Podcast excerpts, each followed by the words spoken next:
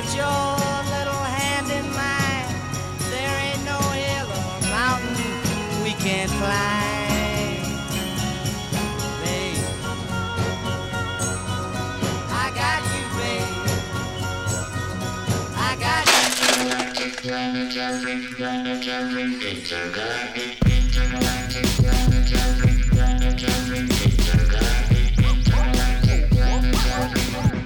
Bonjour à toutes et à tous et bienvenue sur les congrès de futurologie, émission de science-fiction présentée par l'équipe de programmation du festival Les Intergalactiques.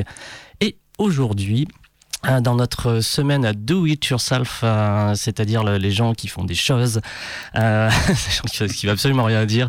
Non, c'est la, la culture bi, c'est la culture de l'autre. On va parler beaucoup euh, fanzina cette semaine. On va parler aussi de Ed Wood, enfin de choses comme ça. Je dis ça un peu comme ça me revient. Euh, ah tiens, j'ai oublié de, de changer de scène sur, euh, sur OBS. Hop là, et on est sur Twitch aussi actuellement. Et je reçois aujourd'hui, donc je lui ai envoyé une petite invitation la semaine dernière. Il s'est dit mais pourquoi, pourquoi cet homme m'invite? Euh, Fawzi Bouguida, euh, euh, qui, ben moi, tout l'intérêt de cette émission va être de comprendre ce qu'il fait dans la vie.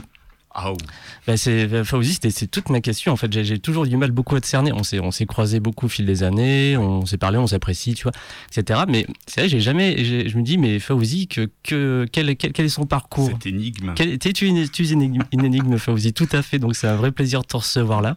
Eh ben, ravi de- d'être d'être là en ta compagnie.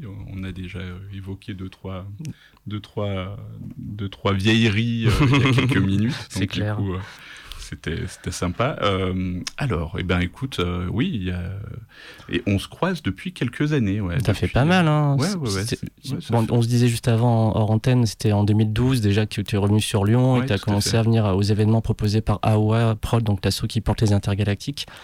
Donc les zombie walk, les. Euh, ouais, j'oublie. mais Oui, oui, bien ouf. sûr. Mais, mais il y a, et justement, comme je te, comme, bah, comme on disait en off, euh, c'était euh, vraiment un, plaisir de découvrir euh, à mon à mon retour euh, sur Lyon le fait qu'il y ait euh, ce type de, programmation, le fait qu'il y ait des, des espaces pour pour les pour les geeks, pour pour utiliser des, des, mots comme ça, pour tous les fans de la pop culture qui d'un seul coup se regroupaient et qui et ce qui paraissait aberrant en fait à l'époque, c'était de voir le nombre de personnes en fait qui étaient euh, qui se sentaient concernées, qui euh, qui venaient, qui qui venaient avec le smile et, euh, et justement la bonne énergie que ça drainait à chaque fois. Oui, c'est vrai que ben, à ce moment-là, c'était comme je te le disais tout à l'heure, c'était un peu l'âge d'or, je trouve, de l'association, ces années 2010, 2013 à peu près, 2014, euh, où on, faisait vraiment feu de tout bois et, et on avait et on attirait plein d'événements extrêmement différents. C'est moi, il y a quelqu'un qui siffle dans, dans le studio, c'est ultra perturbant. Bon, on est sur Radio Canus, en 2.2, la plus rebelle des radios. Et, euh, et oui, on s'était rencontrés à peu près à cette époque. Euh, le Vide Grenier du Geek aussi, forcément, Aussi, le- forcément. notre toujours plus gros événement euh, qui attire le plus de monde et qui s'est même euh, parti un peu partout dans la France, puisqu'on avait fait la première édition le 30 mai 2011, figure-toi. Ah oui, effectivement. Ça fait Ouais, 10 ans, quoi. ouais, bah, ça va être une belle dixième année, en espérant que que bah, que tout le monde euh, tout le monde soit au rendez-vous. Mais je pense que les Oui. gens ont euh, besoin et ont envie. Et je pense d'ailleurs que ça a permis aussi euh, cette année un peu particulière, ça a permis de faire pas mal de tri et de rangement. Donc les, geeks seront nombreux pour pour vider leur pour vider leur, leur, leur, leur- leurs Leur- armoires, leurs, leurs étagères, et puis pour, pour les remplir à nouveau, parce qu'en fait, c'est l'une des bases quand même de, de cette culture, c'est qu'on on est un peu euh, accumulateur frénétique. C'est vrai, on a, des périodes, Ah euh, ouais, tout à fait. hélas. Ben, je vous propose de prendre un peu par le début. Tu t'es, t'as été formé euh, dans quoi, Fauzi Alors, du coup, euh, moi, je, je suis- si on, on doit remonter à, à la, à la boule de feu, Euh, bah, je- j'ai envie de dire qu'avant même les, les études supérieures ou des choses comme ça, ce qui, euh, ce qui était intéressant, c'était justement d'être geek dans les années 80, c'est-à-dire euh, euh, être, euh, bah, c'est toutes les vieilles histoires. Hein.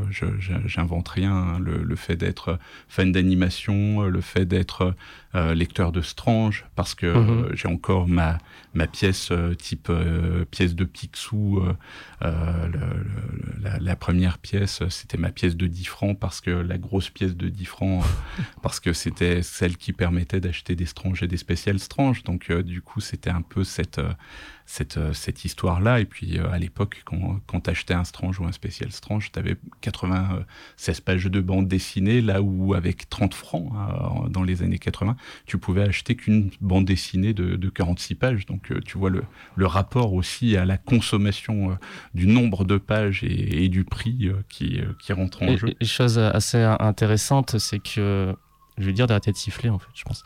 Euh, c'est que tu comme ça tu en parler pendant une seconde. C'est euh, Lug, Édition, une édition lyonnaise qui éditait ça. Il y a eu un très beau documentaire qui a été passé aux hallucinations collectives. Ça date, hein, en 2009-2010 je crois. Là-dessus, et donc c'est un petit cocorico. Juste lui dire d'arrêter de siffler. ça marche. Euh, qu'est-ce que tu mets dans Strange, hors le nombre de pages ah, eh ben, Ce que j'y mettais, c'était avant tout ben, la, les, histoires, les, histoires de, super-héros, bien, bien entendu. Euh, le fait aussi qu'on euh, avait euh, des histoires qui étaient euh, d'un seul coup, en fait, c'était cette rencontre des, euh, cette rencontre de ces univers super héroïques euh, qu'on découvrait euh, dans, dans, les années, enfin pour pour ma part dans le début des années 80. c'était le fait d'avoir des, des récits qui étaient maintenant, c'est vrai que c'est toujours étrange avec le temps de dire que c'est devenu à ce point populaire par par le biais de, du cinéma, par le biais de la télévision, mm-hmm. etc.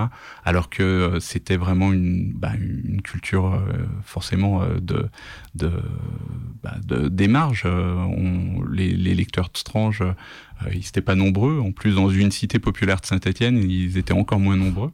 Mais, mais en tout cas, c'était vraiment une entrée vers l'imaginaire. Et je pense que tout ce qui a baigné les gens qui ont aujourd'hui entre 40 et 50 ans à l'époque, c'était bah, justement le, le, cinéma de, de genre américain, les, les, les, les vidéocassettes, toute cette ambiance très euh, Stranger Things, mais euh, façon, euh, façon, façon française. Quoi. Donc c'était c'était aussi un. Je pense qu'il y avait aussi ce côté hybride, le, le fait qu'on on pouvait avoir accès à des bandes dessinées franco-belges, le fait qu'on pouvait avoir aussi accès aux animés, aux premières séries d'animation, qui normalement n'auraient pas été accessibles par rapport à nos âges. on se rappelle bien sûr de, de, de la polémique avec Ségolène Royal, etc. Mais on se rappelle aussi de, des nombreuses polémiques de toute façon autour de tout ce qui touche la jeunesse depuis, depuis Vertam, etc. Il y, a, eu les jeux de rôle aussi, Bien qui sûr, avec voilà, qui, les messes noires euh, sataniques exactement. Des, bah, jeux de rôle. Quoi. Un, un big up à l'association euh, Le Chien Jaune euh, à Saint-Étienne qui recevait du coup des, des appels de parents disant que euh, ils ne laisseraient plus leurs enfants partir dans, dans cette secte, alors que c'était simplement l'assaut d'un copain, l'assaut de JDR d'un copain. Et la maman de, recevait le lendemain de, de l'émission de Mireille Dumas les, les, les coups de téléphone des parents euh, flippés euh, que leurs enfants finissent par, euh, par, par, par, par, des messes satanistes, etc. Le, le, grand sabbat du JDR. Oui, c'est ça. Et comme tu le dis, je me souviens aussi un peu plus tardivement. Ensuite, il y a eu la période Scream aussi. Voilà, enfin, Scream était, un, ils avaient peur que ce film pousse les, les jeunes à s'entretuer. Bon, il y a eu un accident en France, effectivement.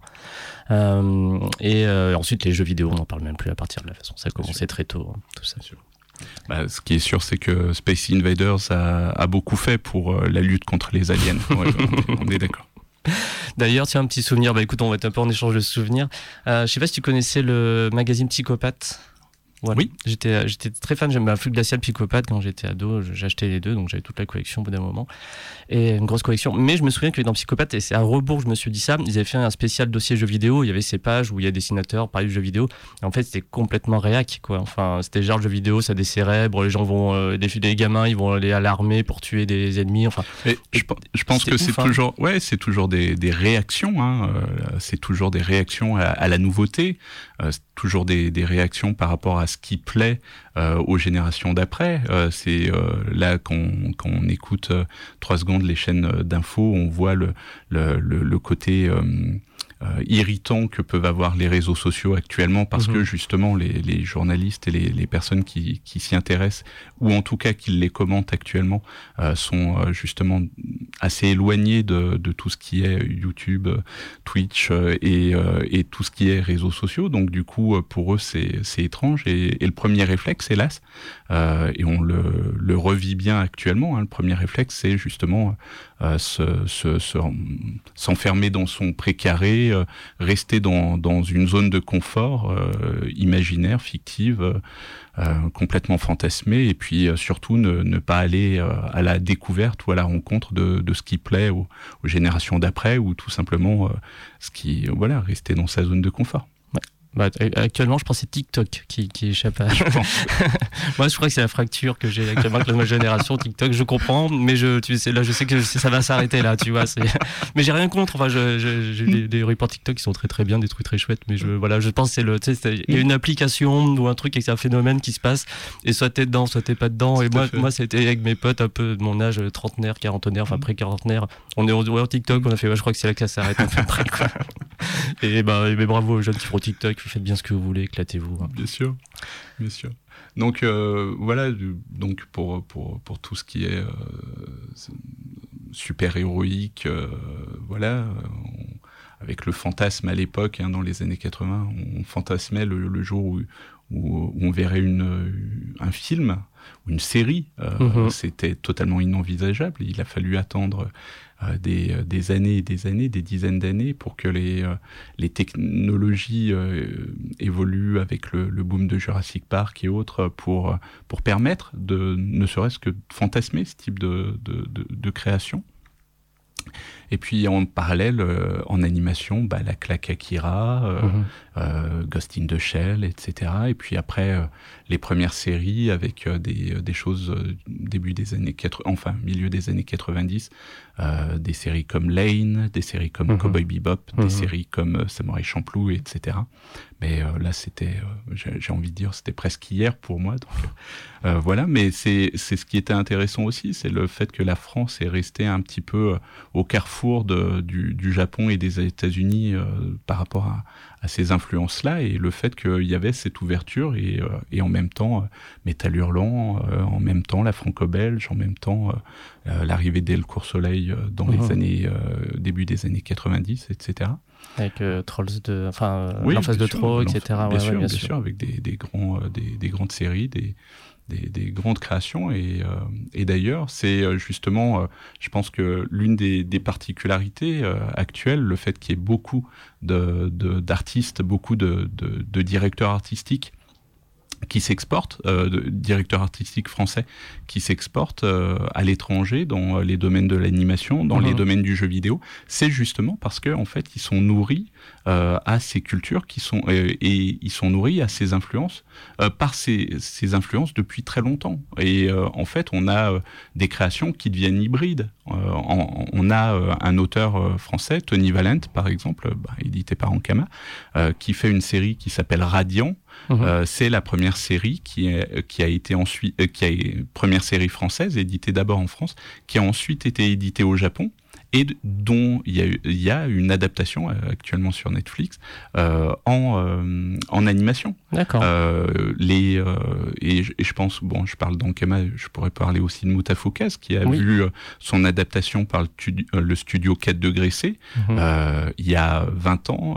se dire que le studio 4 degrés C, enfin il y a 15 ans, se dire que le studio 4 degrés C ferait une adaptation d'un d'une BD comics euh, par un auteur français euh, du, du, nord de la France, ça, ça paraissait complètement euh, improbable. Mais et pourtant, ça a été fait parce que justement, on est arrivé dans une sorte de, de, maturité par rapport à ces influences et par par la digestion aussi de, de ces influences, la capacité à, à produire des, des, contenus qui sont justement nourris par ces influences et voilà et qui ne sont plus euh, ni des ni des pâles copies ni euh, des des tentatives d'eux mais vraiment des, des œuvres à part entière.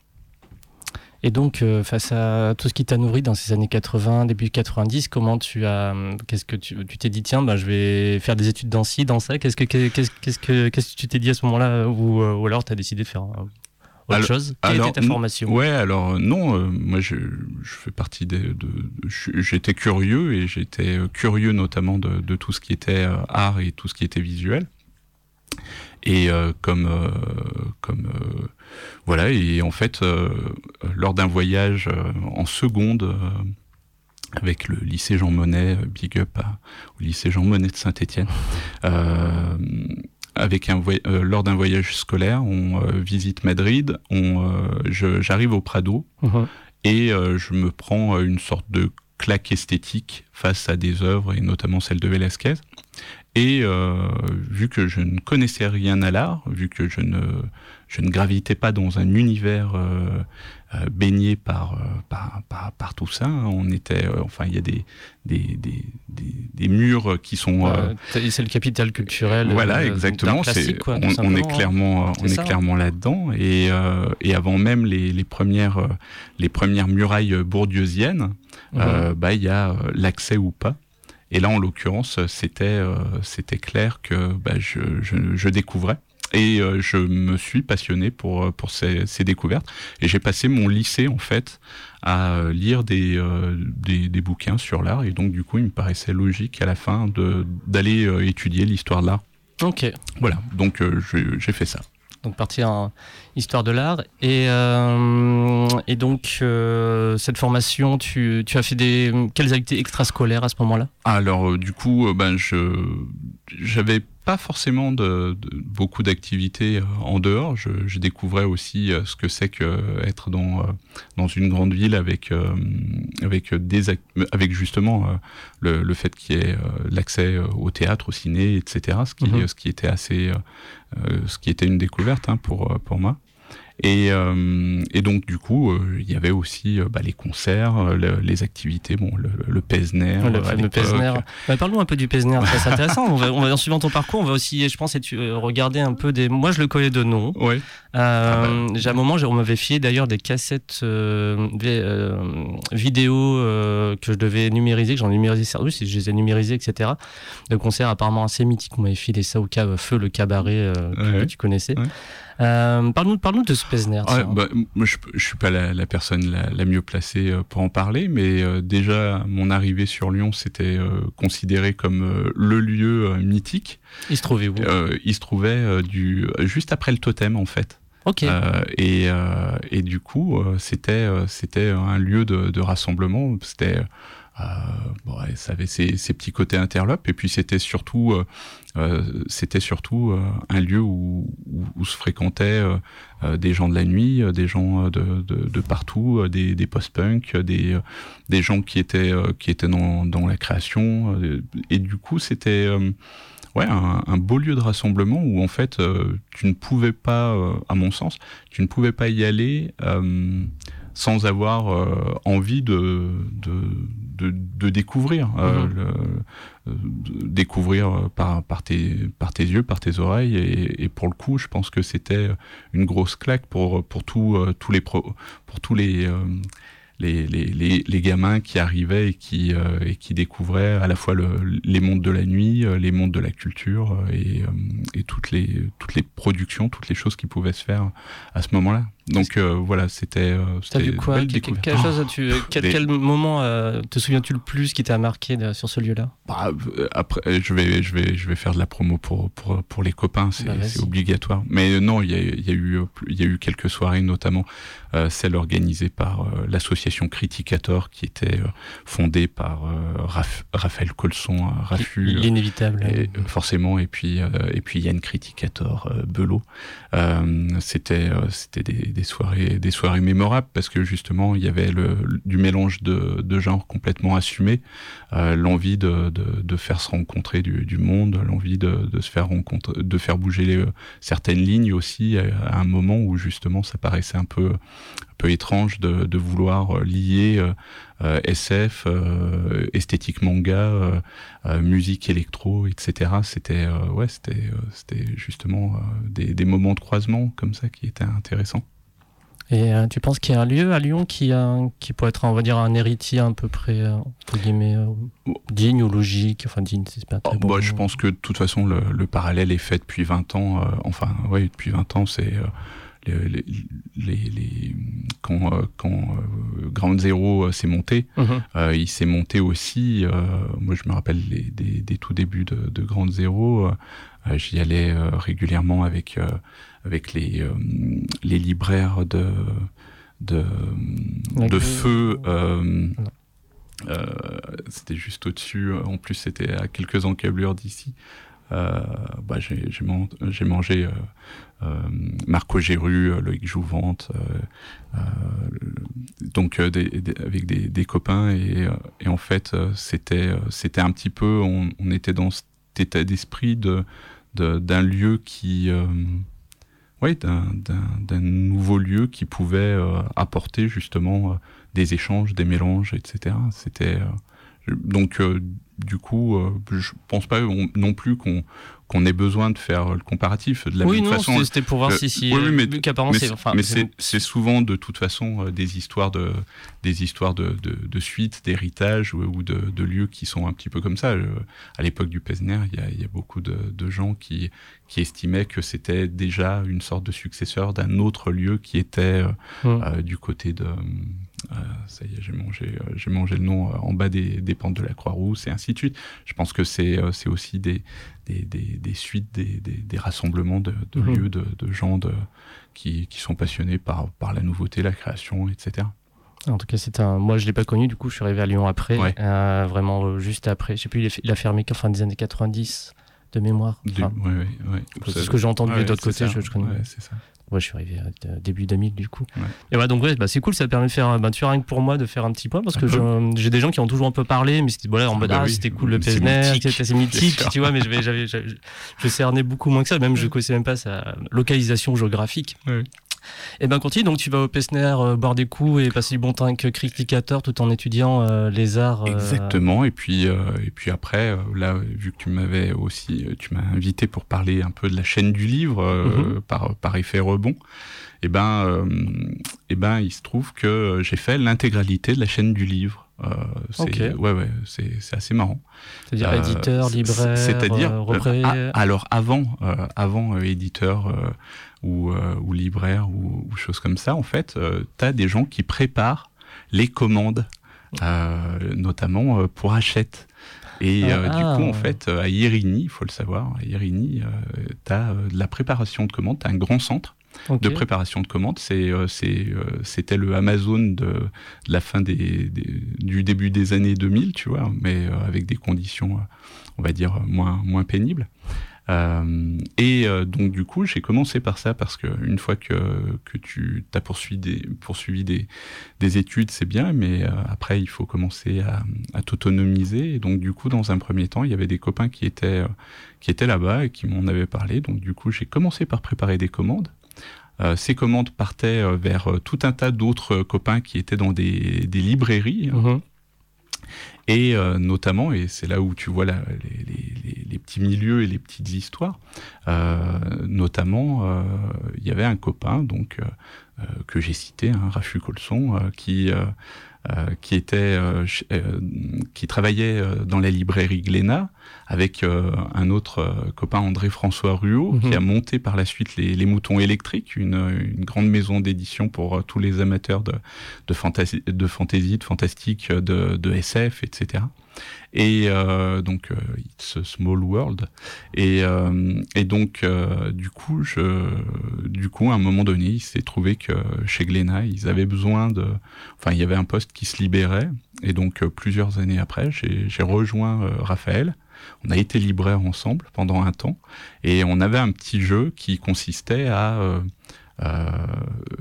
les, les fans de les fans hardcore et un peu obtus de, de comics, on essayait de les ouvrir un petit peu sur le manga et la franco-belge, les fans hardcore de franco-belge les ouvrir sur euh, le comics et le manga et puis les, les fans euh, voilà. Et, et, et c'était euh, c'était intéressant et puis c'était super sympa parce qu'il y avait une chouette équipe et tout ça. Et, et ce qui était très bien aussi, c'est que ça a permis de, de, découvrir euh, ben, tout un tas d'œuvres, euh, des, choses. Là, d'un seul coup, tu es, immergé aussi dans, dans l'actualité, etc. Donc, mhm. c'était bien. C'était le boom aussi, euh, le gros boom du, du manga, hein, des début des années 2000. gros boom du, du manga avec énormément de, séries qui, qui apparaissaient les, et qui, qui voilà les, les, Naruto, les One Piece, etc. qui sont devenus totalement cultes par la suite. Et puis euh, toujours d'aussi euh, belles œuvres en, euh, en, comics et puis de, belles choses aussi en, en franco-belge. Donc c'était c'était intéressant, ça permettait de, de, dépenser une grande partie de, de son salaire pour la boutique en fait. Mmh. Donc ça c'était c'était toujours un peu risqué, justement. C'est un petit peu comme le, le gourmand qui, euh, bosse en pâtisserie, c'est toujours un peu dangereux, quoi. Ben, T'avais pas envie, juste envie de lire les bouquins sur place et puis. Bah, c'est surtout qu'on pouvait pas. Hein. Ah ouais, On était dans un rythme quand même. Euh, là, le, fantasme du, euh, du, libraire qui, qui a le temps de lire, pour moi, c'est, ça reste un ah bah, j'en, sais quelque chose puisqu'on est quelques libraires au sein de l'équipe de programmation du festival et, et j'apprends énormément sur le métier. Même moi, je vais faire, figure-toi, mes premiers pas de libraire euh, pour vraiment pour rendre service euh, sur Quai du Polar. D'accord. Donc là, je suis passé d'ailleurs à la librairie là et ils m'ont dit ah tu récupères l'ISP c'est bon j'en ai déjà trois etc. et donc euh, ouais ouais je fais je fais une petite mission pour rendre service parce que je lis beaucoup et mais voilà c'est un métier je pense pas que je que que j'irai un jour mais c'est en tout cas, je m'y intéresse beaucoup parce qu'il y a beaucoup de gens extrêmement proches de moi qui, euh, qui œuvrent dans, dans, le métier de librairie j'apprends énormément. Et effectivement, euh, tu passes un librairie la journée, euh, bouquiner le soir, c'est sans fin. En fait, tu, tu es, clairement. Tu es 7 jours sur 7, 24 sur 24 sur le boulot. Quoi. et puis, justement, quand tu es dans des, des lieux à, à fort rendement, hein, uh-huh. comme comme c'était le cas chez Glénat à la Pardieu, euh, dans ces années, dans ces années-là, tu, tu, passes ton temps, enfin, tu es, toujours pris euh, par le temps. Et du coup de toute façon tu n'as franchement pas le, pas le temps pour lire. Et on n'avait pas la possibilité non plus euh, sur place de le faire. Mais par contre euh, ça permettait de, découvrir tout un tas de, choses. Et puis surtout au-delà de, de, découvrir faire découvrir derrière. Et je pense que ça reste l'un des, des, grands plaisirs. C'est d'avoir pu échanger d'avoir pu faire découvrir à des gens certaines œuvres. Quand je vois certains de de, mes clients, euh, de mes anciens clients qui euh, étaient euh, fans hardcore de, de manga, qui sont devenus ensuite des, gros lecteurs de comics ou des, gens qui ont découvert certains auteurs que, j'adore comme Alan Moore, Satoshi Kon et autres. C'est un vrai plaisir d'échange et un vrai plaisir de, transmission aussi. Mais Satoshi Kon, du coup, ben donc, euh, tu as vu le documentaire qui, euh, qui approche. A priori, ouais. ouais. J'espère, je croise les doigts, j'espère que le, j'espère voir ça. Eh ben, moi, je sais, je peux te dire que oui, ça va arriver. Puisqu'il y a un truc qui se prépare autour de Satoshi Kon, oh, euh, en lien avec nous, mais qui n'est pas organisé par nous, mais on, est, on sera partenaire de tout ça. Oh. Mais je, le cinéma en question, moi, je crois qu'il m'a dit que pas, je pourrais pas l'annoncer tout de suite. D'accord. Ça sera, il y a un truc qui va tomber. Bon, bah, écoute, j'avais vraiment un chouette moment. Tu, me tiendras ah, bah au courant en MP parce que je fais partie de la secte des Satoshi Koniens. Euh, et on était quelques-uns euh, chez Ankama et je me rappelle que le, c'était un peu le deuil. D'ailleurs, c'était, c'était assez, euh, assez touchant parce que je pense qu'il y a, il y a peu, il y a peu d'auteurs, il y a peu d'artistes qui m'ont, euh, dont le décès en fait a été un point de, ouais, une pierre blanche dans le sens où euh, tu te dis d'un coup, donc plus jamais tu n'auras une œuvre de cet auteur. Et, euh, et tu sens le, le côté euh, gouffre, le côté, ben, enfin, le, la mort, tout simplement. Hein, utilisons les, les, grands mots, l'aspect définitif du, du coup de, de, de, faux de la grande faucheuse. Hein, C'était assez terrible et, et, je me rappelle que notamment on échangeait avec des des, gens de l'animation euh, chez Ankama et c'était euh, toujours un peu euh, le ouais ça a été un, gros coup gros coup moral parce que d'un seul coup tu dis ouais t'auras plus jamais d'œuvre de ce gars. Et quand t'avais été marqué par Perfect Blue par Millennium Actress par Tokyo Godfathers par Paprika, par la suite mais et, puis par sa série qui est à mon avis totalement sous-estimée ou peu connue au final. Moi, j'ai passé mon temps à, à, prêter cette série, à racheter cette série pour pouvoir la reprêter parce que après, elle disparaissait dans les lames. C'est Paranoia Agent. Euh, Paranoia Agent, euh, il n'y a pas un épisode qui n'est pas euh, une, euh, une claque et une question, puisque le, le, grand jeu de Satoshi Kon, à chaque fois, c'était s'emparer d'un phénomène de société euh, de, de, la Nipponie, hein, du Japon, et le transformer avec une surcouche fantastique pour pouvoir véritablement questionner euh, la société.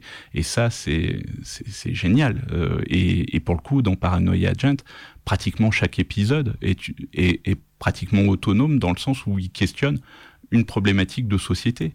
Et, et justement, il y a ce, ce travail-là, il est, il est intéressant. C'est l'une des, des, grandes possibilités et, la puissance du, de, de l'ASF, du fantastique, etc. Questionner, euh, questionner notre quotidien, questionner notre société.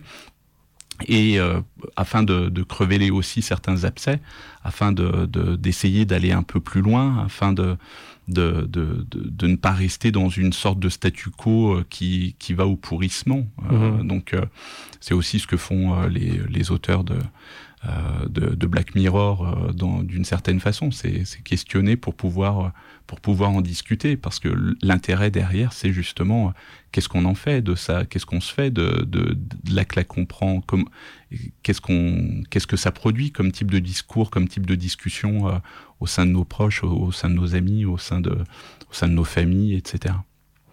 J'ai pas vu par, Paranoia Jan, du coup, ben, je vais. Ça je, va être une belle découverte. Je vais, ben, ce sera avec un vrai, un vrai grand plaisir. Et ben, du coup, dans, parmi euh, la, le décès donc, de Satoshi Kon, euh, m'a rappelé aussi qu'il y a deux semaines, je recevais Johan Orsulik de, de Furiosa, de, du cinéma de Monsieur Bobine. Et lui, du coup, c'était Kentaro Miura, mmh, qui, a, qui était vraiment très affecté, enfin, comme euh, Acte 236 ou des gens mmh. qui, qui, puis plein d'autres. Hein, Bien sûr. Qui, et ça m'a rappelé ça, en fait. Mmh. Et lui, il, il m'a dit, il m'a demandé on faisait une émission sur l'influence du cinéma japonais sur le cinéma américain. Et il m'a dit, est-ce qu'on pourrait faire une petite, euh, une petite partie sur Kentaro? Bien, bien, sûr. sûr, on l'a fait avec grand plaisir. Oui, bien et, euh... oui, oui, bien, je pense que, que Berserk aussi, euh, la dark fantasy, mais surtout euh, l'œuvre de Miura, elle est, elle est épatante. euh, elle est épatante parce que justement, il, il va euh, piocher dans des influences qui sont multiples euh, et dans des influences, enfin, il va piocher dans, dans, dans l'histoire de l'art, il va piocher dans, euh, dans des éléments mmh. qui sont euh, euh, à la jonction du, euh, des, des, pensées les plus troubles, des, des, des, coins les plus obscurs de, de l'âme humaine, de, de l'inconscient. Et on est, euh, enfin, c'est jungien, quoi. C'est, euh, ouais. on, on, touche à quelque chose d'universel. Et, et c'est là où on se rend compte que, bah oui, euh, certes, il va, il, il, il, il s'est imbibé de, de, Jérôme Bosch, il s'est imbibé de tout ça mais il le retranscrit, il en fait quelque chose qui, euh, qui, qui, touche et qui touche justement euh, bien au-delà de, de l'archipel nippon et, euh, et les, les, réactions des, des fans. Euh, ben, elle montre l'attachement justement euh, aux histoires, l'attachement aux séries, l'attachement aux personnages, mmh. l'attachement justement à un univers qui, euh, qui est créé, qui est offert et il faut voir dans, dans quelles conditions ouais. le manga c'est c'est encore des conditions très différentes du, du comics ou, ou de la franco-belge, mais euh, et puis c'est des conditions qui sont rudes. Le, le fait d'avoir de, de, euh, tel, tel canevas de page, tel nombre de pages, euh, soit hebdomadaire, soit, soit mensuel, c'est un travail quotidien. Enfin, c'est un travail monstrueux. Mmh. D'ailleurs, il y a un très très chouette documentaire, je fais une parenthèse, c'est oh, un bien. peu obligatoire, sur Takehiko Inoue, qui est un autre immense mangaka. Euh, qui, euh, qui, qui, a créé une série qui s'appelle Vagabond notamment. Okay. Euh, mais, mais il a fait aussi des séries sur le basket, même sur le, le basket en e-sport. Et, euh, et Inoue, dans, euh, il y a un documentaire du coup euh, sur, sur lui, sur, sur les internets. et, et on le suit et on voit les moments de doute. et ça, c'est superbe. Parce que, et de la même façon, j'allais dire, il y a aussi le, le, beau documentaire de la NHK sur, sur Miyazaki, euh, où on voit aussi les périodes de, de doute. C'est à l'époque où il, où il fait, où il développe ouais. euh, Miyazaki, et Inoue, c'est, euh, on le voit dans, dans l'un des passages, l'un des chapitres de Vagabond. Et quand on voit la maestria de ces gars, quand on voit l'imaginaire de ces gars, quand, quand, on a été touché par, euh, par leurs œuvres et quand on, quand on les voit là, face au doute, face à une sorte de, de, de, on les on les sent mal, on les sent mal à l'aise, on les sent en difficulté, on les sent pas contents, on les enfin et là, d'un seul coup, euh, bah, tu te dis, bah oui, tu croyais quoi? Tu croyais que ça allait être euh, facile, que c'était easy? Se levait le matin en disant, ah, voilà, mon petit dessin, c'est une belle journée pour, pour, nous, etc. Et du, coup, c'est génial parce qu'au final, tu te rends compte aussi que euh, généralement, tu n'as qu'une partie.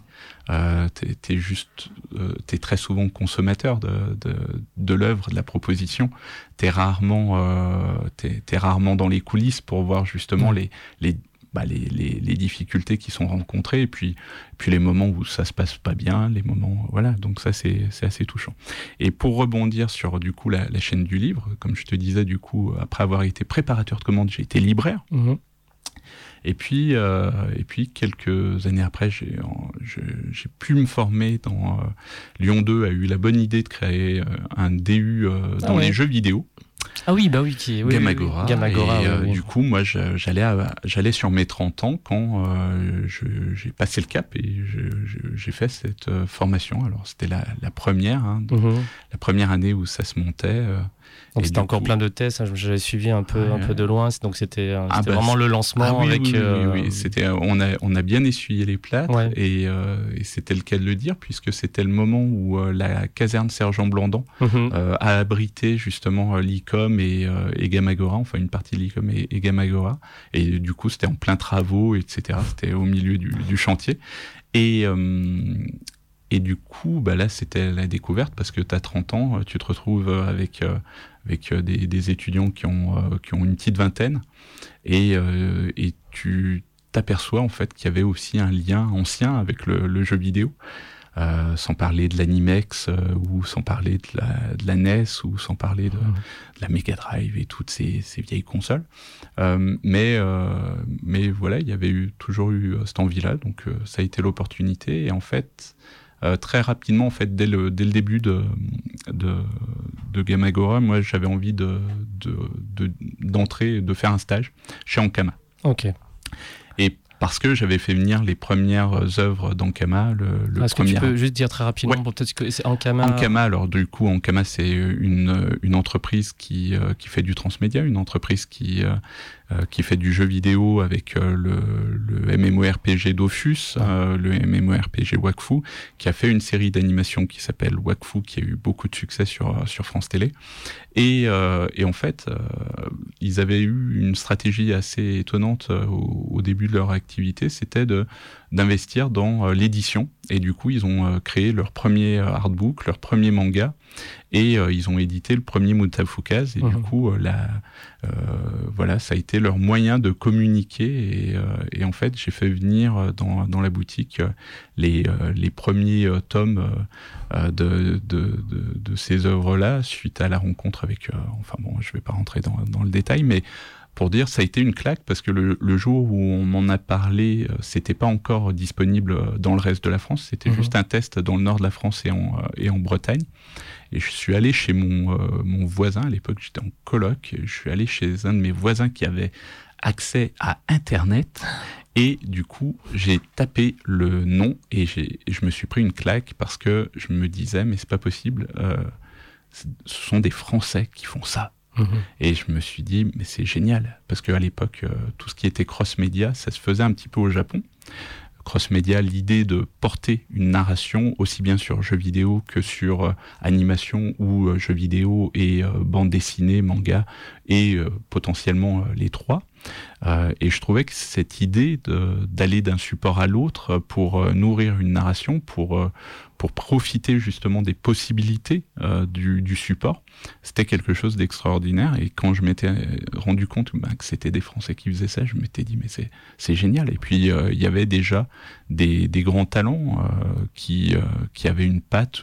Bah, justement, je te parlais tout à l'heure de, de, digestion. Bah, justement, euh, quelqu'un comme Xa, le car designer qui car designer en chef qui bossait euh, là-bas, bah, justement, il, il, te permettait de, de, voir à quel point c'était totalement digéré, quoi.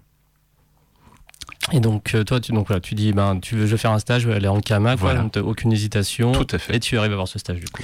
Et exactement parce que euh, il se trouve que par euh, le réseau des, euh, des bah, justement de- d'André François Ruot, euh, bah, il, il se trouve qu'il y avait quelqu'un qui, euh, qui bossait chez Ankama. Et, et donc Sabrina Calvo, Mhm. euh, qui euh, l'autrice de, SF, euh, qui bossait là-bas. Et euh, du coup je l'avais déjà croisé euh, lors d'une d'une rencontre littéraire sur Lyon. Et quand j'avais appris ça je m'étais dit mais c'est génial. Et du coup on, on s'était vu on avait discuté. Et au lieu de faire simplement passer mon CV en haut de la pile ben du coup elle m'avait dit, ben, euh, écoute, euh, nous, euh, je pense qu'on on peut te prendre sur notre projet en stage. Et voilà, j'ai mis, euh, j'ai mis un pied euh, par, par, euh, j'ai mis un pied dans, dans, dans ce bâtiment là, qui là aussi était en travaux à l'époque. C'était Voilà. côté Confluence, c'est ça? Euh, non, non, non, non, ah non, non. Alors là, du coup, ça a été le, le grand départ puisque Ah, en fait, euh, non, c'était à Roubaix. D'accord, moi, Ouais, pas une seconde, j'ai cru que c'était lyonnais, mais je. Ah non, non, non, je- non, je non, c'était à, c'était à. Roubaix.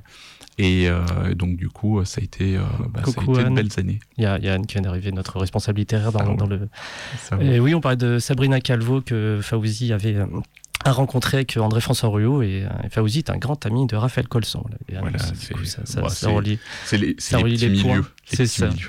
Et donc, euh, et donc tu montes à Roubaix pour, faire ce stage. Alors, on, on monte avec ma compagne à, à Lille, et puis euh, je, je démarre. Alors, au, bout d'un moment, le stage se transforme en emploi.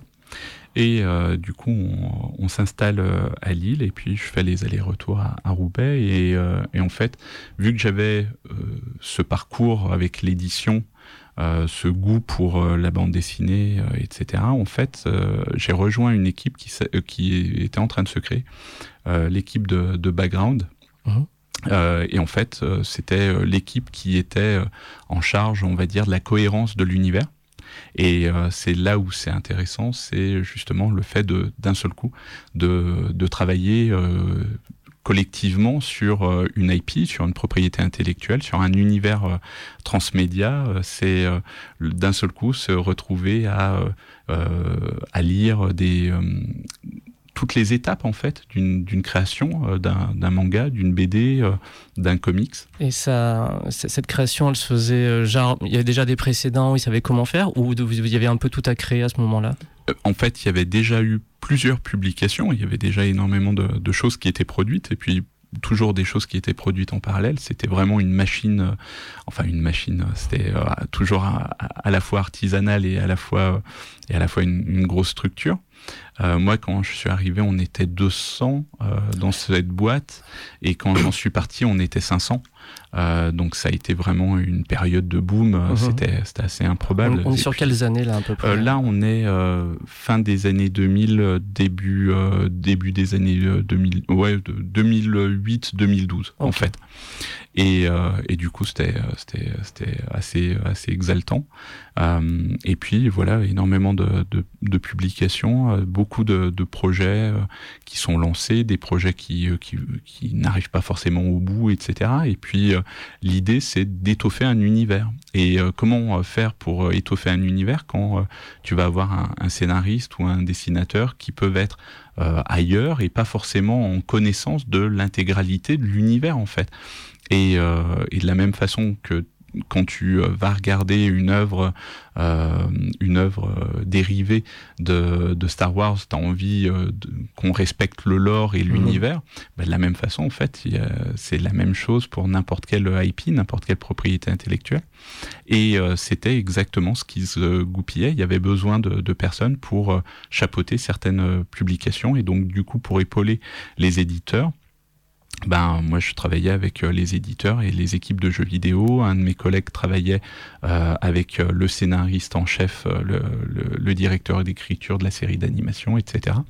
Et donc, du coup, on veillait grosso modo à ce qu'il y ait des cohérences et même la possibilité aussi de, créer certaines passerelles entre jeux vidéo et puis certaines des œuvres publiées, etc. D'accord, et du coup, t'es- mais en tout cas, t'es pas resté en stage 4 ans, j'imagine Ah non, non, non, non, Donc, t'as été non, comme je euh, ouais, comme je t'avais dit, en fait, au bout de, au bout de six mois, j'avais été, euh, j'avais travaillé d'abord sur, euh, sur un jeu qui s'appelait Islands of Wakfu, et puis après, j'avais rejoint la cellule, la cellule background. Ouais, Ok. voilà. Et donc, du coup, ça a permis de, de, de travailler sur tout un tas de, de Dofus Monster, tout un tas de, de- d'albums dans l'univers de Wakfu, des comics et tout ça, bah, voilà, euh, des, Mhm. des choses comme ça. Vous pouvez pas vois. le voir, mais Voilà. effectivement, Fauzi est venu avec euh, tout un, tout un, euh, une pile de Oh non, livres. ouais. Voilà. Euh, Donc, euh, donc du coup, là, c'était le, c'était le travail avec les, euh, euh, le travail avec les, euh, les, euh, euh, le travail avec les, euh, les différents, euh, euh, différents, ben, toutes les étapes en fait de, des, euh, de, la publication, toutes les étapes de, la conception, de la réalisation, euh, euh, et du coup, c'était, euh, c'était, c'était chouette de bosser avec des, des gens de, de qualité euh, à l'édition. euh, c'était, sympa ouais, comme donc, tout. et, et ça a Puis complété. des super auteurs euh, aussi Et ça a, ça a complété du coup ta, ta chaîne du livre, donc de Exactement. préparateur de commandes à libraire, ensuite à éditeur et même éditeur Enfin, transmédia. Ouais, alors pas éditeur. hein, J'assistais en tout cas les, les éditeurs sur, sur l'aspect justement cohérence avec l'univers. Et puis quand, quand, quand le, le parcours chez Ankama commençait à arriver un petit peu euh, en bout de course, euh, quand euh, on a décidé de, de redescendre, bah, j'avais eu l'occasion bah, justement de, de signer en coécriture un manga et Mhm. puis euh, Qui de- sont là, du coup. voilà et puis de dessiner euh, et puis de d'écrire euh, voilà une une bande dessinée dans dans l'univers donc du coup ben ça ça a été ça a été la possibilité aussi de devenir scénariste. Euh, scénariste euh, ben, justement je me suis euh, je me- voilà c'était c'était euh, sympa de, de, de passer euh, l'étape d'après, d'aut- d'autant plus que c'est euh, l'un des éditeurs qui, qui l'avait lancé un petit peu comme, euh, comme une boutade, comme un Paris, ce qui était assez, euh, assez chouette. Et, euh, et puis voilà, et puis en parallèle, vu que les, les choses étaient, euh, étaient bien faites, à un moment donné, on avait été justement euh, contacté par le directeur d'écriture de la série euh, au, au Trésor de Kérubim. Euh, il avait demandé à- aux gens de, de la cellule background justement s'ils étaient intéressés pour écrire des, des épisodes. Et du coup, j'ai pu faire aussi euh, de, de l'écriture pour de la série d'animation à ce moment-là. Donc en fait, c'est ce que j'appelle dans ma vie des achievements geeks. Tu vois, quand, tu fais des choses et tu fais on commence ça dans, fait. dans une asso de, de jeux de rôle à son adolescence Et après, on a des- tout, un de, Voilà. tout un tas d'étapes. T'as la, t'as la liste de choses à faire dans ta vie avant de crever. Tu vois. bon, ça c'est fait, ça c'est fait. Et ben on va réavancer un tout petit peu. Il nous reste 12 minutes pour euh, 11 parce qu'on a promis à l'émission d'après qu'on arrêtait à 59 Eh oui. pile poil. Carré. Euh, Ah. On a même dit 58. Non, 30. toi tu as dit 58. Ouais, moi, j'ai- moi, j'ai 58, dit 59. Bon, d'accord. Ah, il faut- Euh, du coup, tu redescends sur Lyon. Exactement. Euh, Tu reviens donc de, de, dans pas- t'étais plus de Saint-Etienne Voilà. à la base, mais donc tu arrives voilà, sur on- Lyon. On redescend en Rhône-Alpes. À cette époque-là, on, euh, on galère pas mal pour euh, retrouver du, euh, du, bah, une situation et puis euh, tout le monde, euh, enfin pour ceux qui connaissent la précarité à, à plus de 30 ans, euh, c'est compliqué. Euh, voilà, donc euh, ça a été un- une période un petit peu complexe, mais par la suite, j'ai, on a rebondi et puis euh, on a eu beaucoup de chance parce que justement il y avait, il y avait beaucoup de, de gens, euh, de gens super aussi, euh, donc euh, ça aussi, ça, ça aide quand tu es entouré par, euh, par de, par de la camaraderie, par des, par des gens bien. Et, euh, et par la suite, j'ai pu rejoindre une toute petite structure de jeux vidéo Mhm. qui s'appelait Grand Coldron, euh, qui était monté, euh, qui, qui avait été monté justement par euh, un, un des, des un des, des membres de cette première promo de Gamagora. Et, euh, et là, en fait, euh, c'était génial aussi, un deuxième euh, achievement geek, puisque là, du coup, j'ai pu être game designer et narrative designer sur euh, un projet dans l'univers de Games Workshop, euh, donc Battlefleet Gothic Leviathan, un, un jeu qui était pensé pour smartphone et tablette. Et un bon nom, un bon nom de jeu de geek. Exactement. et euh, avec le, le pur nom de, Guy, de, de jeudi. Battlefield Voilà. Léviathan. Exactement. Et du coup, euh, Battlefleet Gothic Léviathan. Euh, et du coup, ça aussi, c'était euh, assez dingue parce que c'était euh, bossé encore sur un autre univers, un univers que, que je connaissais depuis longtemps aussi, l'univers de Games Workshop, donc tout ce qui est Warhammer, Warhammer 40 000, mhm. etc. Et, et, eux aussi ont su développer leurs univers sur de multiples plateformes. Ils ont des romans qui sont des best-sellers, ils ont des jeux qui cartonnent depuis, depuis des années, etc. Et euh, du coup, ça a été euh, la possibilité de travailler euh, dans cet univers, donc ouais, nouvelle Achievement Geek. Et on a fait tout un tas de, de projets sympas aussi, des, des, projets VR qui ont été soutenus par le CNC mais qui n'ont pas vu le jour. et puis doucement mais sûrement, ça a été un peu plus complexe économiquement pour, pour la structure. Euh, en parallèle, on avait fait un jeu. Alors là, on était content. Enfin, le jeu continue à vivre. Ça s'appelle Cult of Cthulhu Olympique. Encore un autre jeu de, un, autre nom de, de, geek. Euh, et en fait, là, c'était euh, c'était assez particulier puisqu'en fait, on est on était un petit peu dans, l'esprit de faire un jeu à la Lifeline, un jeu narratif, purement narratif. Mhm. Et, euh, et, en fait, euh, moi j'étais narrative designer, on, on, avait un peu de temps après Battlefleet Gothic, on s'est dit, ben tiens, on pourrait peut-être faire quelque chose d'assez de, réduit en, en, en, termes de coûts. Euh, et on s'est lancé dans, dans, cette histoire. Et, euh, et 80 000 mots plus tard, euh, ben voilà, il y avait un, il y avait un jeu. mais du coup, ça m'a aussi permis de, de, de, me rendre compte que ben oui, il y avait la possibilité aussi de, de créer des contenus écrits euh, et là, pour le coup, euh, tu vois, toutes les, toutes les barrières bourdieusiennes euh, que, voilà, ben, d'un seul coup, tu, tu regardes et rétroactivement et tu dis, mais mais du coup, bah oui, on peut, on peut produire ce type de, de on peut produire ce type de choses, etc. Mhm. Et puis, en tout cas, c'était assez intéressant. Et lorsque la, la structure, la structure a dû, a dû fermer, eh bien, euh, j'ai été euh, contacté par euh, Raphaël Penassa et, le studio Phones, qui lançait à l'époque avec Louis-Antoine Dujardin, qui est. je fais beaucoup de, de name dropping depuis le début bien, de l'émission. On est en plus, c'est lyonnais, on est une radio lyonnaise. Ouais, non, mais, en fait, en fait, c'est vraiment pas dans l'idée de faire du name dropping. C'est vraiment dans l'idée de de rappeler le côté purement humain en fait c'est vraiment les rencontres c'est vraiment les le, le fait que que tu as des, atomes crochus avec des personnes euh, qui font que bah, des fois il y a des opportunités de d'échanger, de travailler ensemble, de collaborer, de faire des trucs. Mhm. Et au final, euh, tu vois, tous les trucs là, c'est euh, on fait des trucs, on fait des trucs ensemble. Quoi. C'est, tu, tu disais do it yourself, que tu sois dans une microstructure ou que tu sois dans une gigastructure, ça reste quand même des gens qui font des trucs ensemble. Avec d'autres gens, ouais. Voilà. Bon, sans, sans sans, côté graveleux. mais, euh, mais du coup, euh, c'est vraiment, c'est vraiment cette, cette idée. Et, euh, et du coup, j'avais croisé en Angoulême Raphaël et, et Louis-Antoine. Et euh, ils m'avaient parlé de, de la revue qu'ils avaient en tête. Et ben forcément, ils avaient mis revue et transmédia à côté. Donc forcément, j'étais à fond. Et, et, du coup, je les, je, les ai, je les ai accompagnés sur, sur le lancement du premier, sur le deuxième, etc. Et puis après, euh, et puis après, on, la, la revue, euh, elle aussi, a, a pas, n'a pas perduré. Il s'agissait de la revue Carbone. La revue Carbone, ouais, la très très belle et très très euh, très très chouette revue Carbone, ouais, très bel objet. Donc culture pop, fiction et transmédia. Euh, et, euh, et, du coup, c'était euh, c'était une belle aventure là encore humaine avec de, de, belles rencontres. On avait fait, je me rappelle qu'on avait fait un super Angoulême. Euh, à rencontrer tout un tas de, de gens passionnés justement par par tous ces univers là et mmh. puis c'est c'est aussi ces, ces moments de de, de, de rencontres de, de de croisement en fait où tu as il n'y a pas de clocher en fait dans, ces univers-là. Quand tu es, es fan de, de littérature, enfin quand tu es fan d'histoire, euh, ces histoires elles peuvent être portées par des séries, par des albums BD, par des par des, romans, par des, podcasts audio, etc. En fait, ce qui t'accroche, c'est le fait qu'on te raconte une histoire, qu'on te parle d'humain, quoi. C'est euh, et je pense que fondamentalement, c'était aussi euh, pour ça que bah, qu'il y a eu tout un tas de. Et puis voilà, c'était aussi un petit laboratoire.